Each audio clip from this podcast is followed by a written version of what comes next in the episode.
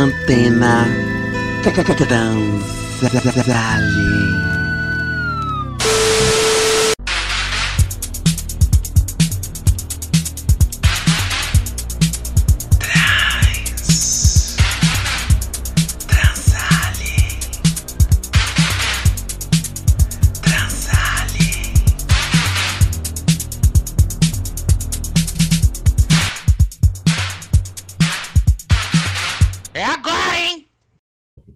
E aí, hey, hi, hello, meu povo da favela 1010, comunidade Bozes é e você aí de casa, ouvinte intergaláctico e cibernético da internet.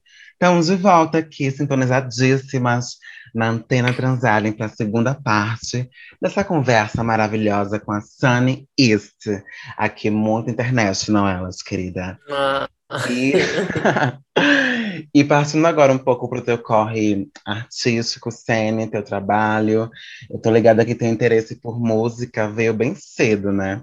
Mas quando foi que você entendeu isso, a música, né, enquanto um caminho, uma possibilidade de carreira, tipo, tá, é isso que eu quero para minha vida. Conta um pouquinho sobre esse início real oficial teu na música. Ufa, eu acho que teve, eu tive mais de um início, porque eu tive um assim, mas o primeiro que eu entendi mesmo que eu queria fazer isso para minha vida foi com certeza aos 11 anos, quando eu comecei a cantar, né? Quando eu comecei a estudar canto no conservatório.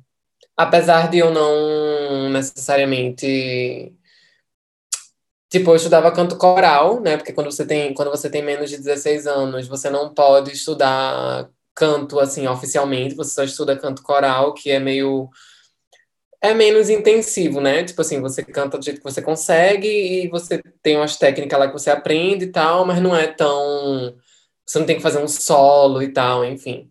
Então, hum, mas a, a sensação, eu sempre gostei muito de cantar, mas quando eu comecei a estudar, que também foi uma iniciativa minha, assim, minha, minha mãe não me... Tipo assim, ela me incentivou indo atrás e me matriculando no conservatório, mas ela sempre pontuava que música era hobby, entendeu? Conservatório, para quem não sabe, é, músico. é...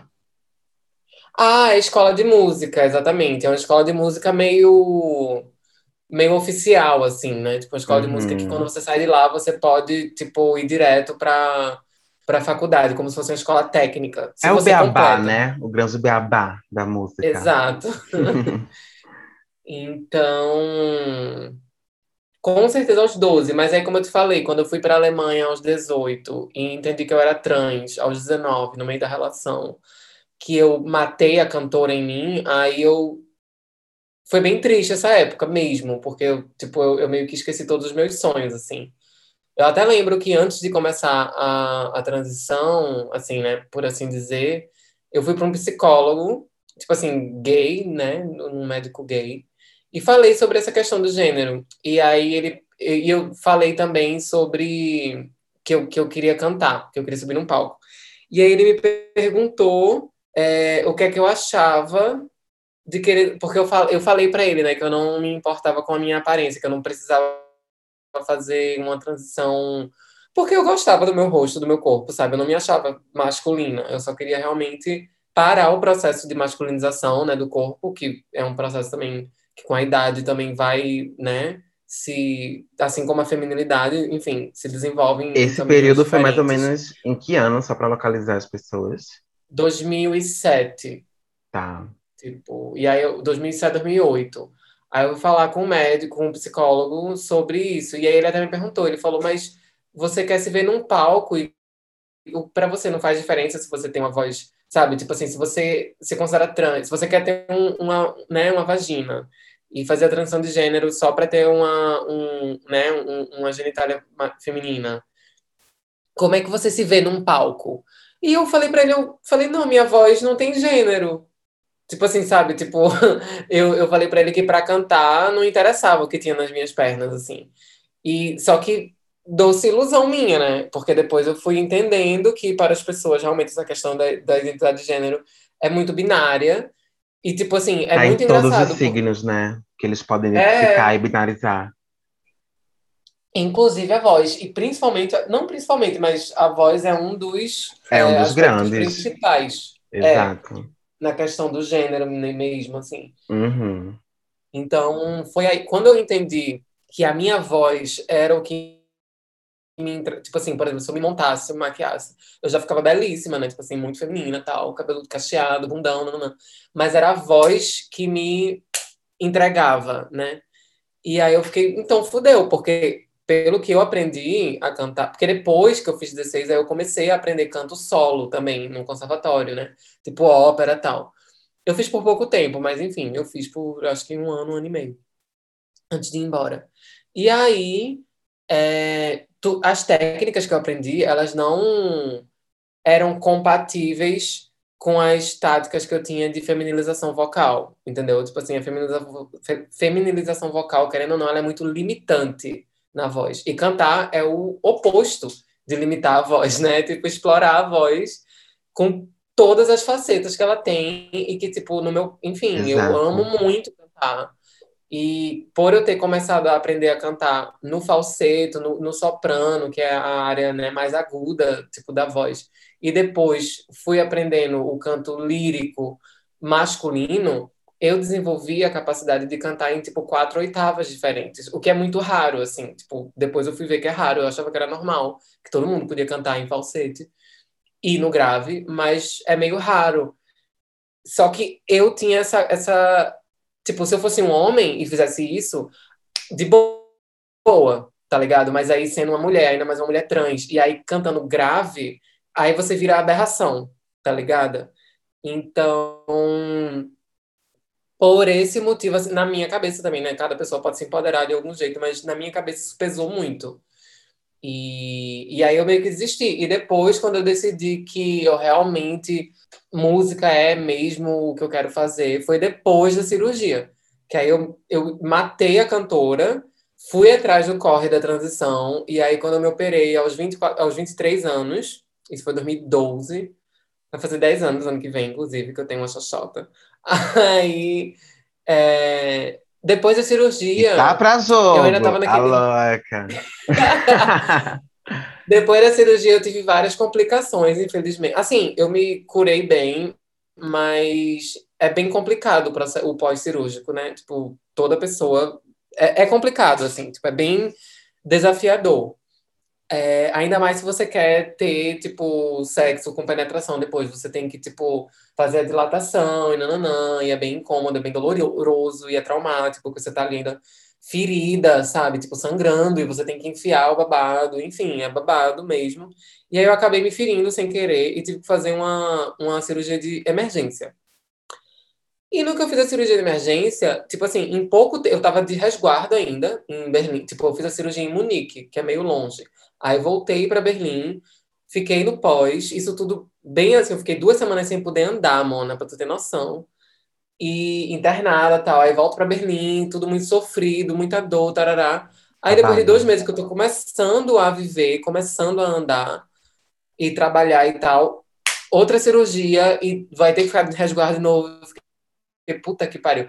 Aí, esse tempo que eu fiquei no hospital, eu, comecei, eu fiquei muito entediada. Porque a primeira cirurgia, ela é bem invasiva, né? Tipo assim, pá, fazer uma xoxota. E aí, realmente, o resguardo é muito forte. Mas a, a segunda foi só um, um pequeno acidente. Aí eu fiquei de resguardo, mas eu fiquei bem, entendesse? Aí eu ficava no hospital, assim, olhando pela janela sozinha, né, em Munique, porque não tinha ninguém. E eu tinha acabado de me operar, e os meus amigos que tinham que me visitar já tinham me visitado, sabe? Tipo, não iam viajar para Munique de novo só para me ver bem, entendeu? Eu não tava precisando de ajuda. Aí eu fiquei muito entediada e eu falei: "Ah, não, eu não quero viver só para viver. Eu quero viver para realizar meu sonho". E aí, sabe, aí tipo, próximo sonho, né? Tipo, realizei o sonho de migrar, depois o sonho de transicionar fisicamente até a cirurgia da genitália. Aí quando eu operei, aí que fiquei mais ou menos bem, aí eu falei: "Ah, não, agora eu tenho que ir atrás do que eu realmente quero". E aí eu tinha 24 anos. Chique, chique. E já pegando essa deixa, né, que tu mencionou bastante a cirurgia, que foi, eu acho que um momento muito decisivo, importante, né? um demarcador muito forte na tua trajetória, até mesmo porque é uma mudança muito radical, né? Uma mudança corporal extrema até, eu diria, assim, não é algo tão comum quanto, sei lá, um, botox. É algo que realmente né, mexe bastante, assim, inclusive com com o psicológico, né? Não só com o corporal, mas principalmente com o psicológico, eu diria. E aí, já entrando aqui Sim. num assunto que está sendo bem recorrente atualmente, Sunny, saiu nas redes é, há pouco tempo uma denúncia feita pelo Washington, arroba Tom Negro Oficial no Instagram, falando sobre uma situação de extremo descaso e negligência que ocorreu numa clínica de cirurgia plástica gerida por um médico bem conhecido aqui em São Paulo, né, por realizar intervenções cirúrgicas em pessoas trans, especialmente em mulheres trans e travestis. No dia 16 ou 17 de fevereiro, mais ou menos, houve um incêndio nessa clínica dele, durante uma aplicação de silicone na modelo e maquiadora Lorena Muniz, onde ela foi simplesmente deixada dentro da clínica, sedada durante o incêndio, sem ter recebido qualquer socorro pela equipe da clínica, que inclusive tentou abafar o caso. Enfim, um total absurdo que só veio à tona porque Washington, que está em Recife, mas já conseguiu vir a São Paulo para prestar apoio e suporte à Lorena, que se encontra na UTI num estado super sério.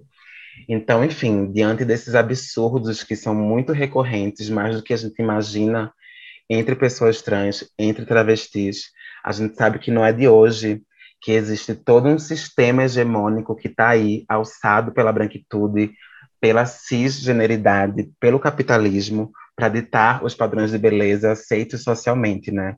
O que faz com que nós, inclusive, que estamos fora dessa norma, né, nos sujeitemos compulsoriamente, obviamente, a seguir essas supostas regras do padrão que são aí é, impostas sobre nós, né? Existe um documentário, inclusive, no YouTube chamado Casa de Bartô. Procurem saber, joguem no YouTube Casa de Bartô, que é chocante para dizer o mínimo, onde mostra a realidade das travestis nos anos 80 onde elas se submetem a intervenções corporais clandestinas para, enfim, conseguir alcançar essa suposta passabilidade, esse suposto padrão que é imposto, né? Então, enfim, é uma triste realidade que se estende aí até hoje. E eu queria que você comentasse um pouco, Sene, como tu enxerga tudo isso, assim. Você falou que já fez uma intervenção corporal, no caso, a cirurgia de transredesignação, né, redesignação sexual, que é, se situa em colocar na, na gavetinha o menino e ter uma bela vagina. então, como é que você entende assim, esses processos corporais que a gente enfrenta? Amiga, assim, primeiro eu tô bem é, impactada com a história da Lorena. Eu não, eu não, eu acho que eu não tava sabendo a história no, em detalhe. Eu acho que eu só cheguei a ver uns stories, assim, do, do depoimento em si, mas não, enfim, não sabia do que tinha realmente acontecido, de fato. É, eu acho que isso, em relação, quando você estava contando essa história, eu pensei muito mais na questão do, do descaso, tipo que, obviamente, eu tô em outro contexto eu estou na Alemanha, não significa que tá tudo bem, mas é, é, é, um lugar que as coisas são tratadas com muito mais rigor, eu diria, sabe? E você fez então, a cirurgia nem... lá na Alemanha? Lá, em Munique, exatamente, na Alemanha, uhum. onde Inês Brasil morava, pelo tempo de 18 anos. Mas eu não moro em Munique, foi só a minha cirurgia, porque o cirurgião babado mora lá. E aí, Tipo, eu não sofri o descaso, por assim dizer, né, na clínica, de jeito nenhum. Mas, independentemente da ética do lugar, né, que é a Alemanha, para ter ideia, a cirurgia de, de redesignação de sexo, ela é considerada uma, uma correção quase, tipo assim, ela entra na mesma no mesmo campo de, de cirurgia cosmética, saca?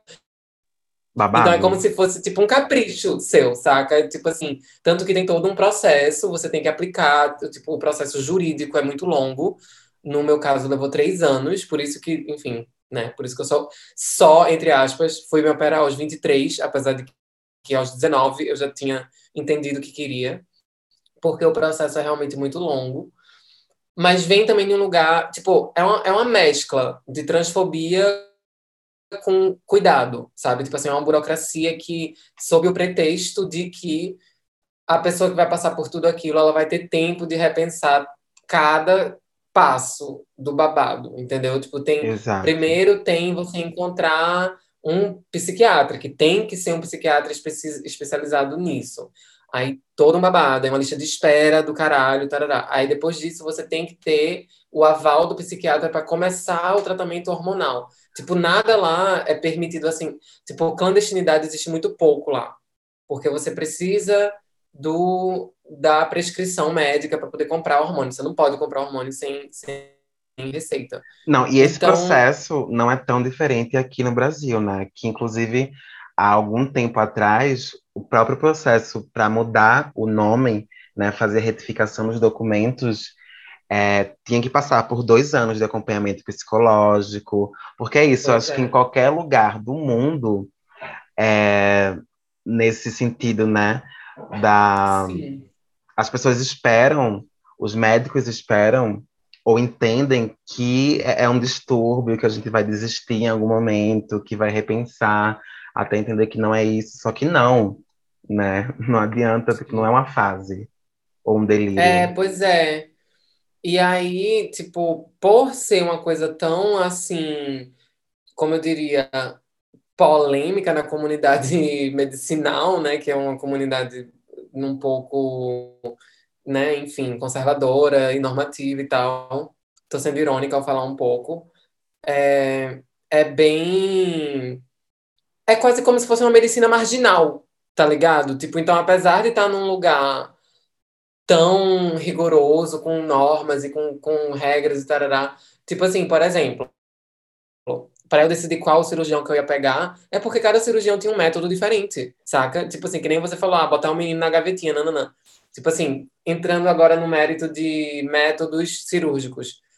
Existe um método cirúrgico chamado inversão peniana, que é muito antigo, que, tipo, não é recomendável, nananã, nananã, por uma série de questões. Mas tem muita gente que faz isso assim ainda hoje em dia, porque é um dos mais simples, por assim dizer, entendeu? A realização. Tem outros que fazem de outro jeito, e aí depois tem, muita, tem muito caso de, de vagina que depois fica inutilizável, sabe? Tipo assim, então. É como se fosse um. E você tem.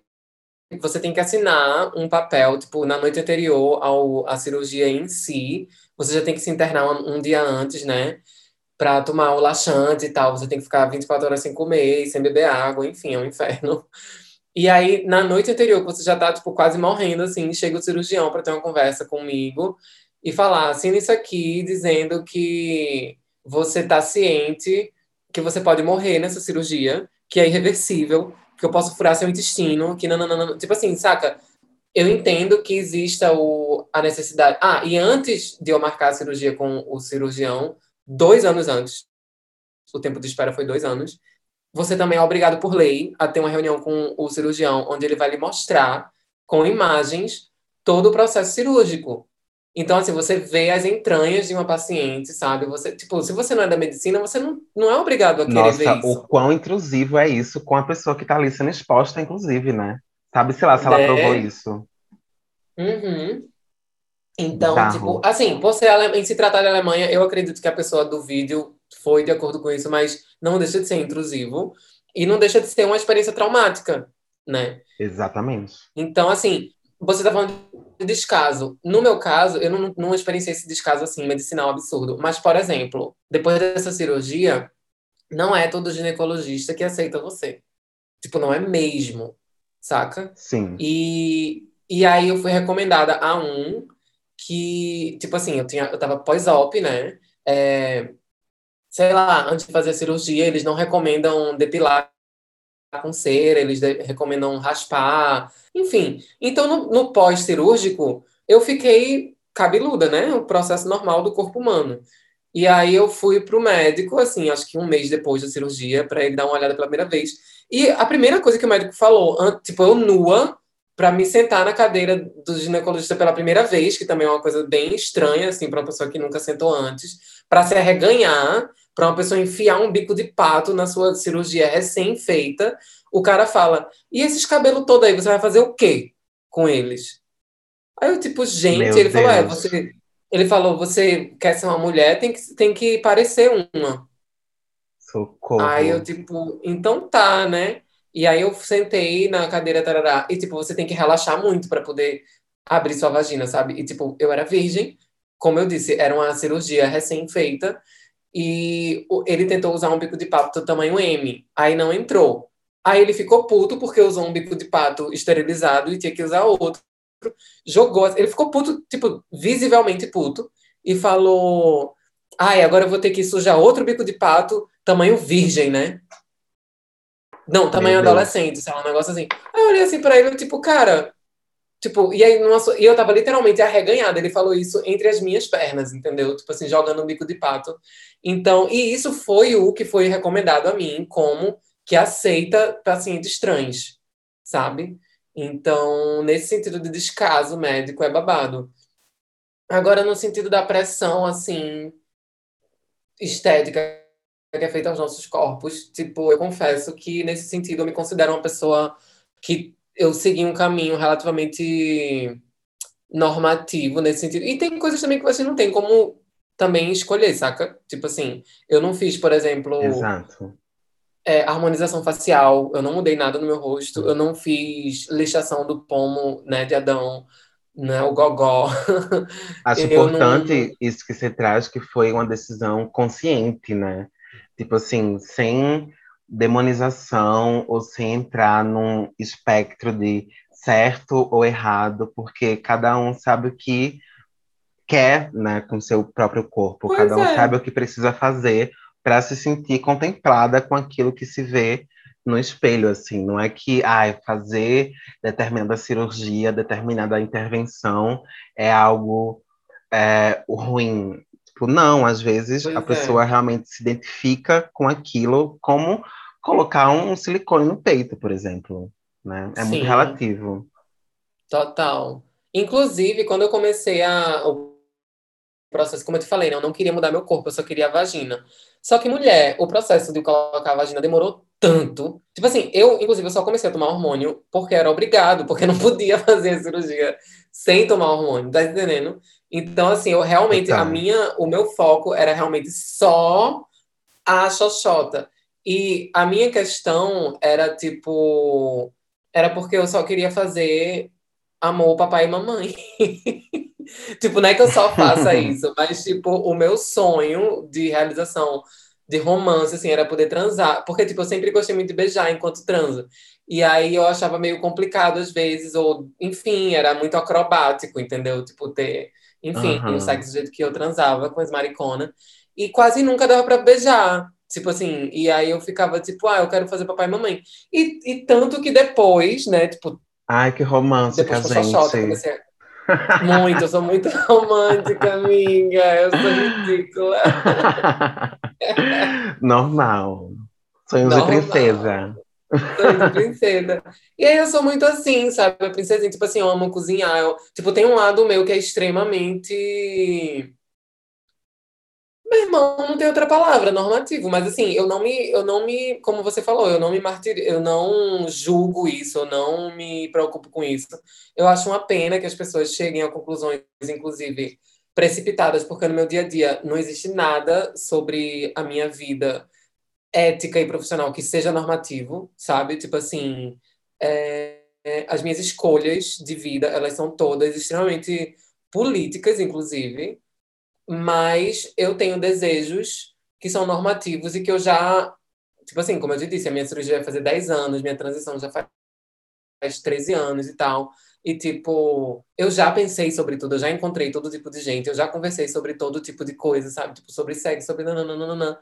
E, tipo, muita gente fala que deseja uma coisa que se que você pode que é aprendido nananã, nananã, e que você tem que Eu acho que isso entra tipo, até numa discussão sobre o direito, né, que a gente tem uhum. de simplesmente querer seguir esse esse caminho supostamente porque, entre tipo, aspas porque já é normativo, mundo- né? Pois é, porque tipo, o mundo normativo já me exclui. Não é que tipo Exatamente. assim, ah, Não tá, eu existe nada de vagina, normatividade sobre a gente, né? Pois é. E aí depois ainda ser excluída no meio onde eu teoricamente deveria pertencer por representar signos externos que podem ser lidos como normativo é bem cruel, saca? Exatamente. né? Mas, mas enfim. E aí quanto a isso eu não, tipo, eu acho que o que eu, o que eu quero dizer é só que ironicamente falando, eu me sinto relativamente privilegiada no sentido de tipo, eu fiz esse rolê e foi realmente um processo que para mim se fechou em termos tipo sociais e sexuais, sabe? Tipo assim, eu não eu não tô numa transição constante que não tem fim, não. Tipo assim, eu fiz a vagina fez sentido para mim. O que acontece depois disso é como eu amadureço enquanto uma mulher nesse corpo novo, que aprendeu um monte de coisa, que sabe, tipo que quebrou muito a cara, que se fudeu, mas assim, a vivência de uma pessoa que tem uma vagina e principalmente uma vagina uma neovagina, como se chama, né, a vagina operada, é uma vivência tão violenta, tão traumática, que eu me recuso a ser taxada como, tipo, normativa ou privilegiada em si, mas quando eu falo privilegiada, que eu me sinto privilegiada, é no âmbito de, tipo, eu sei o que é sair da rua e ter medo de levar porrada só pela, por quem você é. E isso acabou pra mim, tá ligado? Tipo assim, o meu corpo mudou muito com a cirurgia muda mesmo. E, enfim, eu sou feminina pra caralho. E eu sei que isso me protege de outras violências, sabe? Que são às vezes mais. que as pessoas têm menos vergonha de, de, de perpetuar. Agora, como eu navego esse mundo para ter essa performatividade que me protege, só eu sei, porque também é uma pressão do caralho. Né? Tipo, Exatamente. Até uma coisa que eu te perguntar, se hoje em dia, atualmente, se ainda sente alguma disforia, como é que você lida com isso? Eu sinto, amiga, disforia é uma coisa que nunca, nunca deixa a gente, assim, tipo, eu... Inclusive, é aí que vem, é, é em relação à disforia que vem a minha real desconstrução, sabe? Tipo, de gênero, assim, tipo, eu percebi que Aham. apesar de, de todos esses fatores que eu tô te trazendo como normativos no meu corpo e na minha expressividade, eu percebi que ainda tinha questões como que nem, que nem eu falei antes, a questão da voz, né? Tipo, nenhuma mulher cis alcança as notas graves que eu alcanço, então não é uma coisa, tipo, normal, né? No sentido normativo da palavra. É... A própria questão do sexo também, tipo, a minha vagina, por mais que ela seja muito legal, é... eu não é, tipo, eu não gosto da experiência. Eu já tive a experiência de ir pra cama com alguém sem dizer que era trans e de ser constrangida, sabe? Pela, pela minha vagina. Então eu não quero mais ter esse tipo de experiência de, de ser chamada de anormal na cama. Isso é foda, sabe? Então. Isso causa muita disforia, né? Obviamente. Então a voz e a questão da genitália, justamente. E às vezes. É, é isso. Se resume a voz e a genitália é, causa disforia. Então, para eu não. Como eu sou uma cantora, eu preciso usar a minha voz e eu não tô afim de sentir vergonha de quem eu sou e de como a minha voz soa. Aí, foi aí que eu comecei a realmente abraçar a minha transgeneridade, entendeu? De tipo assim, essas questões mais externas e tal, e até da própria genitália, elas são superficiais. O que interessa é que a minha história, a minha essência é de uma pessoa trans, ou de uma pessoa que já foi vista como um menino, que já foi o gordinho do curado, sabe, do curado 4, que era pobre, que tinha só um real para almoçar no colégio né, de aplicação, que todo mundo era riquinho, nanana. Tipo, eu tenho a minha história que é imutável e que formou a minha identidade e que tipo e que é quem eu sou, de, né? Também é o presente, também é minha minha essência, tal. Tudo é um grande amálgamo uma amálgama, né, que tipo dá no, no, no resultado da identidade de quem a gente é, né? E então por isso que eu resolvi esquecer esse a cisgeneridade ou a passabilidade, né, como um ideal e entender isso como uma possibilidade com a qual eu brinco. Tipo, eu brinco real, sabe? Tipo assim, quando eu vou num, num, num... não acontece mais, né? De eu ir num lugar e ninguém saber que eu sou trans. Isso não existe mais. Mas, tipo, quando eu vou num lugar público, assim, sei lá, num restaurante, e às vezes a pessoa que tá comigo sabe que eu sou trans, mas, tipo assim, sei lá, acontece muito isso quando eu vou em date, saca? Tipo assim, encontro com um boy, assim. Boy cis, né? Hétero. E aí, tipo, se ele me apresentar o um grupo de amigos, ele não vai me apresentar, ó, oh, essa gata é trans, ele me apresenta, né? Então, ou se a gente vai no restaurante, numa festa. E aí é muito nítido o tratamento que as pessoas te dão quando elas acham que você é cis. Tipo, sabe? Não, total. É ridículo. tipo assim, é muito engraçado. E aí eu me divirto com isso, sabe? E eu gosto de chocar as pessoas também. Do nada, assim, sabe, fumando um beck, eu solto assim, não, porque quando eu fiz a minha neo, a vaginoplastia, não sei o que, fica todo mundo assim, tipo, hã? Bom, sou travesti. Amiga, Mas dito isso, isto. responde. Respondeu horrores e muito que bem uma reflexão incrível, assim. Dito isto, queria aqui compartilhar agora uma passagem de um texto meu que eu fiz, que eu escrevi há alguns anos, que diz o seguinte: tem tudo a ver com o que a gente está falando aqui. As alterações corporais que pessoas trans almejam realizar compulsoriamente, a troca de uma suposta inserção social demonstra justamente como a cisgeneridade é vista enquanto modelo humano de saúde e normalidade a ser seguido. O momento mais libertador foi perceber que eu jamais seria, de fato, respeitada enquanto mulher. E, na verdade, sequer queria ser uma. Logo, intuí a necessidade de transcender a minha existência dentro da experiência da travestilidade. Recusar os tem que ser os você precisa para apenas ser ou estar, estar viva, gozando de uma singularidade, de apossar-me do não lugar que esse corpo ocupa, o meu corpo, com outras dores, outras violências, mas o meu corpo. Eu, que prefiro pertencer a mim mesma. É isso. ah, e não querida. queiram. E então não vamos lá, Sene. É, em mais uma passagem do teu menino documentário para o Festival Marcha Entra no CCSP, você fala eu sou um projeto em realização. Então eu quero saber como está o projeto Sene atualmente? O que é que está por vir? o que é que está acontecendo? Ai, amiga, eu acho que o que no momento eu sou a carta oito de ouros. Não, sete de ouros. Hum, do tarô. Que é ela aquela vem. Carta... Ah! Não, em relação ao projeto, né? Assim, usando a palavra Aham. projeto. Porque o sete de ouros é uma carta que tem uma pessoa é, com, tipo, uma pessoa, uma trabalhadora, né? Eu acho que é um homem, assim, trabalhador, com um cajado, tipo, apoiado em uma perna e a outra perna tá meio, tipo, semi-flexionada na frente, olhando para uma árvore com sete moedas de ouro, né? E que são os frutos maduros, né? Os frutos do, do trabalho que ele tá satisfeito olhando, mas ele tá pausado olhando para esses frutos e eles ainda estão na árvore. Então, ele sabe que vai colher esses frutos, mas ele ainda não colheu certo?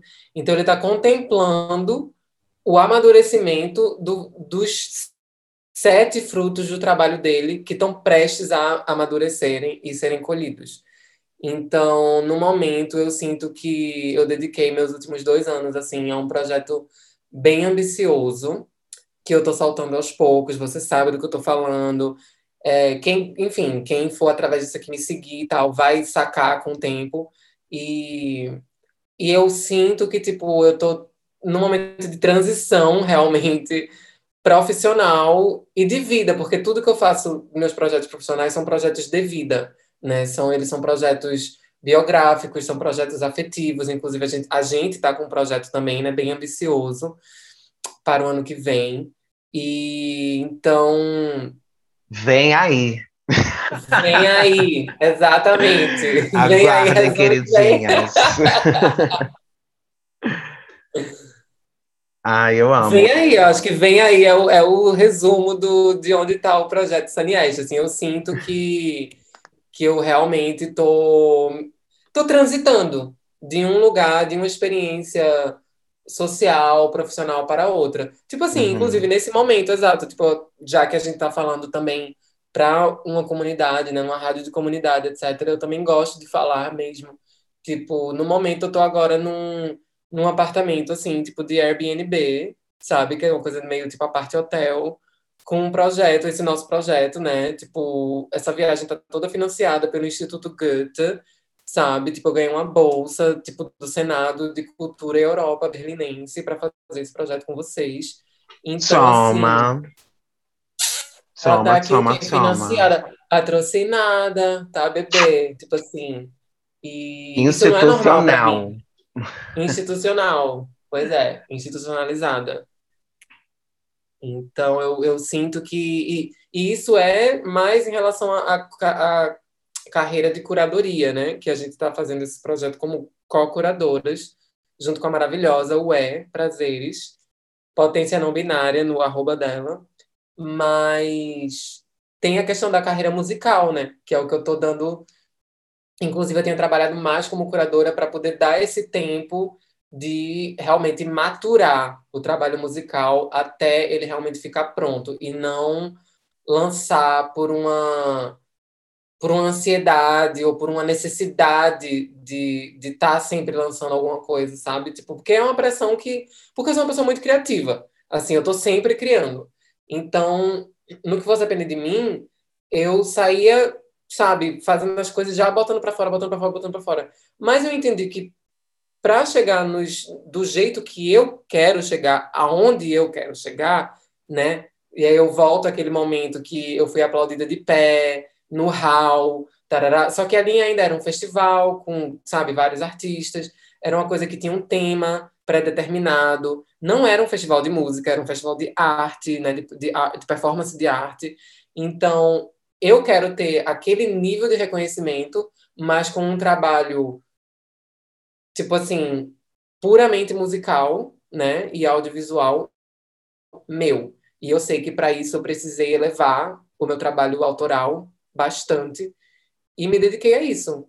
Muito edital, muito ensaio, muita residência, muita gravação, muito estúdio. Eu estou agora indo para o quarto engenheiro de som que está tratando esse álbum, porque eu tenho uma visão muito específica e não é todo produtor que consegue preenchê-la. Então eu já tentei mixar ele com três pessoas, agora eu tô indo para a quarta pessoa. E tô mixando também aos poucos, assim, né? Tipo, agora já tá quase pronto, assim. Então, só para dar uma ideia, assim, de como que eu tô lidando com isso. Porque o meu primeiro álbum foi tipo, não, o primeiro produtor que apareceu, eu peguei, fiz um compromisso com ele, marquei com ele, gravei com ele, e independente do aconteça o que acontecer, ele fez o álbum do início ao fim. E agora, o que importa não é aceitar quem quer trabalhar, e sim entender que eu estou transicionando, que eu estou entrando em outro patamar, que quem quiser participar do meu projeto vai ter que preencher certos requisitos. Saca? Eu acho. Ah, Eu acho. Ai, gente, muita novidade. Eu amo. Já estamos aqui ansiosas para ver todos esses projetos aí indo para a rua e ganhando o mundo. Então, Sênia, chegamos, estamos indo para a reta final aqui desse babado. Então, vamos de bate-bola, jogo rápido, momento Marília Gabriela. Aqui, também na eu sempre quis. Ok, vamos lá. Chegou, esse momento chegou. Ave Maria, eu vou me dar mal, eu vou me dar mal, eu tenho que me preparar. Eu não sei se é espontânea, tá? Calma. Vai. Vamos lá, jogo rápido, hein? Um dia Tá. inesquecível. Ai, quando eu... Formenteira é uma ilha perto de Ibiza que eu cheguei lá e achei parecido com Enseada dos Corais. Tudo. E um dia pra esquecer. Vixe. Ai, o dia que eu fui estuprada numa boate em Berlim pelo DJ. Babado. Um medo. Ai, eu vou ser sincera, solidão. Olha, muito romântica mesmo, né, gente? Pra que mesmo? eu sou libriana, mas meu mapa é uma loucura. Babado. E o pior é que, tipo assim, eu sou super solitária, eu amo estar sozinha, mas eu, eu tenho medo de me sentir sozinha. Exatamente, que existe aí uma diferença entre escolha e a condição, né? De estar Exato. sozinha, que Eu, é eu acho que é um medo do abandono, entendeu? Tipo, de exato. estar sozinha justamente, involuntariamente, que é uma coisa constante nas nossas vidas, né? Aham. Então, E um desejo. Ai, mulher. Plenitude. Eu Assim. acho. Inclusive, é um desejo até realizado, assim, tipo, eu acho que se é para desejar uma coisa que eu não tenho ainda, é realmente essa questão do da realização profissional enquanto cantora, sabe? Tipo assim, quando o meu show for uma coisa que, tipo assim, é um produto, tem um álbum sendo comprado, tem uma tour sendo vendida, tem uma banda sendo ensaiada, e tudo de acordo com o que eu quero. Total. E uma utopia. Seria essa que você falou agora? Não, isso é um desejo bem egoísta, na real. Uma utopia seria um mundo. Ai, velho, com gente decente, né? Porque tá foda, velho. Como assim, velho? Tipo, não tem nem como, não tem nem como explicar, tá ligado? Tipo assim, é tão absurdo. É... A gente tá vivendo literalmente no meio de um apocalipse e as pessoas ainda assim conseguem ser é, egoístas, sabe? Tipo, Não, pior, parece, parece que só regridem, né? É um absurdo. E É um tesão, me contam. Um tesão, amiga. Uhum. Ai, amiga, eu já fui pensando em coisas. Não, É... que venha na cabeça. Ai, um tesão, porra, um sexo gostoso. Porque não é uma coisa muito, né? Por eu ser uma pessoa muito dedicada, apesar de eu ter dado esse texto todo de genitália, não sei o que, não sei o que, eu não sou uma pessoa que corro atrás de sexo, até porque não é todo sexo que vale a pena. Então, o sexo continua sendo uma coisa, continua sendo uma coisa especial na minha vida, entendeu? E aí, quando tem um sexo, uma química boa, um sexo bom assim, normalmente é assim, se é para dar uma estatística, é uma vez no ano, assim, uma pessoa por ano, né? E quase nunca isso vira um relacionamento, né? Porque Fica denso aí, hein, gente? Foi caro, então valorizem. Saibam como tratar. Aham. E olha, uma missão. Eita, missão. Acho que ensinar as pessoas. Eu sinto uma coisa meio assim de ensinar. Não sei nem se eu tenho esse esse lugar, mas tipo, eu gosto de ensinar. Bem didática. E uma viagem. Entenda a viagem como quiser. Porra, uma viagem. Eu vou então dar duas viagens. Uma viagem realizada, que foi bem icônica, que foi uma viagem que eu fiz a Goa, certo? Fiquei lá um mês trabalhando voluntariamente num lugar hippie e foi incrível. Goa E- que é. Na Índia. É uma Hum. cidade litorânea na Índia. E uma viagem que eu gostaria de fazer é realmente uma volta ao mundo com o meu show, né? Com a minha bandinha, com todo mundo. Lógico, uma volta ao mundo ganhando dinheiro, né, querida? Me E um amor. cantando. Um amor, amiga. Uhum. Ah, no momento, com certeza, um amor pela, pela aquelas trocas que você estava falando mais cedo, sabe? Tipo, essas trocas, por exemplo, essa entre a gente agora. Tipo, eu sou uma Ai. pessoa que uma desconstrução que rolou em mim foi realmente de eu hoje em dia eu platonizo amizades, sabe? Tipo, eu, eu, eu cozinho para amigas e fa- faço jantares românticos assim para por amizade, sabe? Tipo, eu amo minhas amigas e isso muda mesmo as relações quando você começa a praticar esse romance na amizade ou essa platonização das amizades, realmente leva para outro lugar, né? É, tipo, porque eu acho que romance tem muito a ver com com vulnerabilidade, né? Com entrega, com Romance devoção. é outra coisa. Acho que o que você está falando é sobre afetividade da forma mais pura que possa existir, né? Da gente realmente amar, compartilhar a própria existência uma com a outra, né? E isso, para mim, inclusive, é o princípio de qualquer relação, né? Seja ela, consequentemente, ou posteriormente que venha a ser sexual ou não, mas parte dessa pureza afetiva de realmente amar e admirar e querer estar junto às pessoas que estão próximas a nós, né? É sobre carinho, é sobre afeto mesmo e amor, Sim. né? Exato, é amor. E uma deusa. Só não vale eu, hein? A louca. Ah! Caralho, uma deusa. Que palavra forte. né? Nossa, são tantas. Porra, essa eu vou ter que pensar. Cinco, quatro. Cara, eu acho que pelo, até pela, pela iconoplastia dessa palavra, né? Tipo assim, deusa, que vem logo aquela coisa cristã, aquela coisa, tipo assim, né? Tipo religiosa. Eu vou falar aventura profana. É uma gata que, tipo, Olha. me surpreendeu. Me surpreendeu ela. Chique, chique. Ela vai ficar muito feliz em saber disso. E ó, sou feliz quando Tô num palco.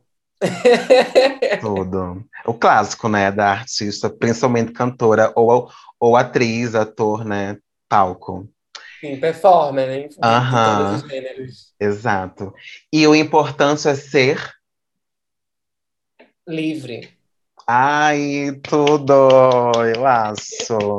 Vamos ser livre, tal qual umas butterfly, umas borboletas voando aí pelo mundo. E Sim. para finalizar com chaves de boca de Tracajara, todo episódio eu vou encerrar aqui esse programa pedindo uma dica, um caminho, um- uma investigação, uma possibilidade, uma dica que seja para você. Pra É, não, uma dica para, no caso, para as pessoas que estão nos ouvindo, que assim, o que você pode dizer para as pessoas, para os ouvintes virarem gente? O que é que falta para o ser humano virar gente?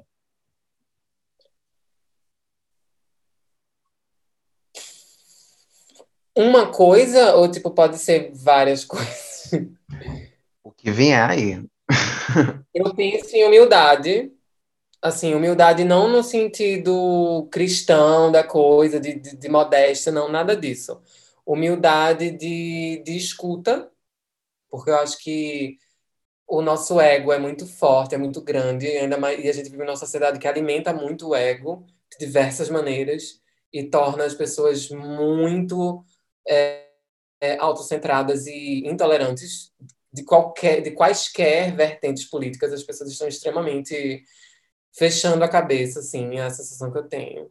Então, humildade, realmente de escuta, de ética, né? Porque, tipo, eu poderia falar solidariedade, eu poderia falar empatia, eu poderia. Não, não, não, mas eu acho que no fundo, no fundo, no fundo, no fundo, se resume a ética para mim, sabe? Porque eu acho que a partir da ética você desenvolve respeito, você desenvolve realmente escuta, você valida a vivência do outro e você busca conhecimento, né? Eu lembro muito do ET Bilu, que busque conhecimento, porque é muito babado. Ótima ref. Meu primo, inclusive. A louca. Sim, total. É, tipo, conhecimento, não no sentido acadêmico, imperialista, eurocêntrico, não esse conhecimento, tipo assim, aprovado pelo colonizador, mas conhecimento, conhecimento histórico, conhecimento de vivência, vida, né?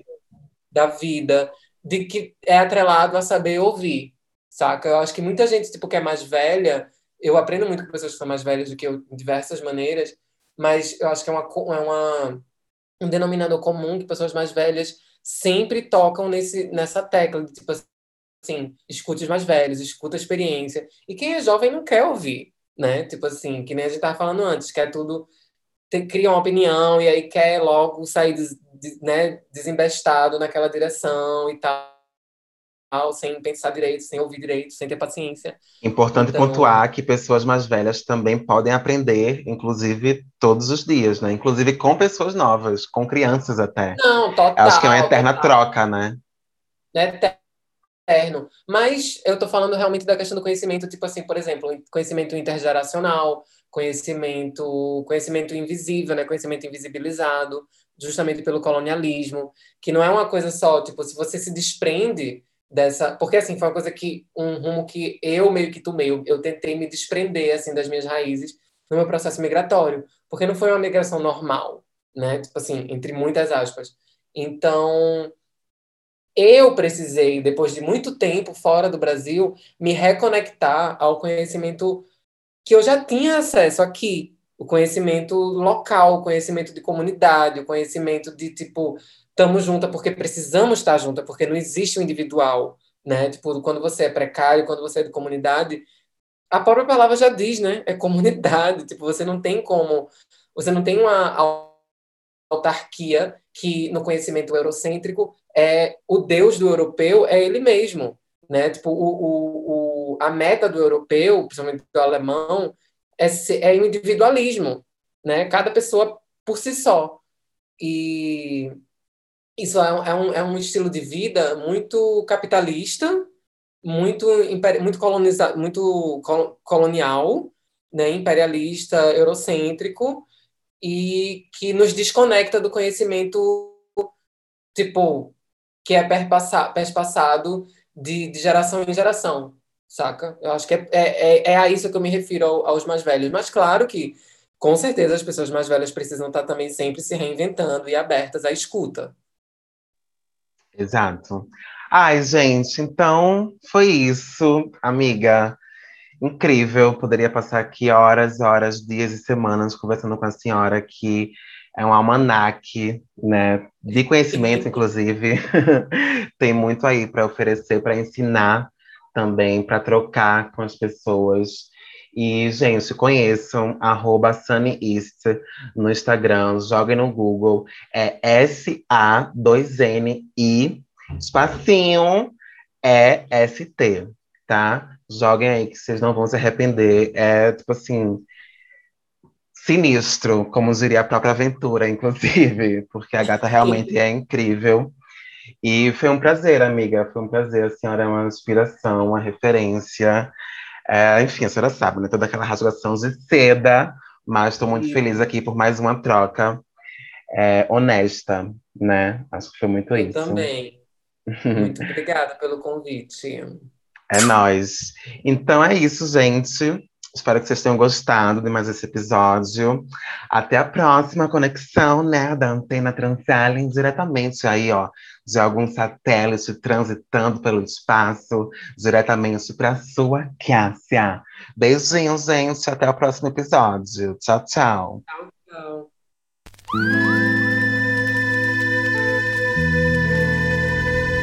Antena Transalien.